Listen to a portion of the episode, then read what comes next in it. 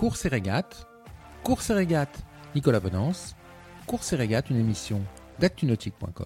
C'est un véritable sprint auquel on assiste en ce neuvième jour dans le vent des globes au sud-ouest des îles du Cap-Vert, les principaux protagonistes de la course rivalisent de performances bien calées dans l'Alizé de Nord-Est qui alimente généreusement et depuis euh, avant-hier les grandes voiles de portant en pression constante et bien orientées. Après une première semaine toute en stratégie, positionnement sur le plan d'eau et avons-le aussi prudence et circonspection, les solitaires de tête se font plaisir et lâchent les chevaux. Les performances s'envolent et Thomas Ruyant a plus de 20 nœuds de moyenne euh, sur le fond vient d'engranger 500 000 avalés en 24 heures. Une véritable remontada pour le skipper nordiste à bord de Linked Out.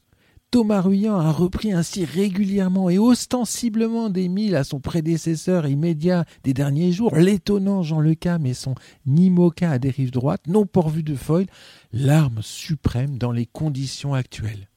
À 9h ce matin, Thomas Ruyant pointe donc en seconde position de ce Vendée Globe à 107 000 nautiques derrière l'inaccessible euh, Alex Thompson à bord du Gobos les deux skippers naviguant actuellement à près de 21 nœuds. Et c'est pas fini.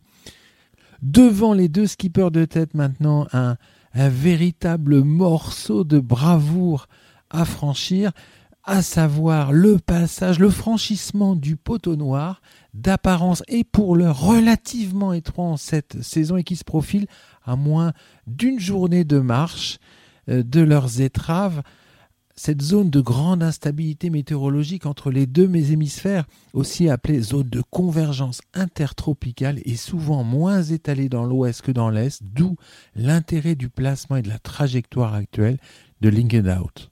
Cette émission est accessible à tout moment sur la chaîne YouTube d'ActuNautique, mais aussi en podcast sur Spotify, Deezer, Apple, Google, Acast et SoundCloud.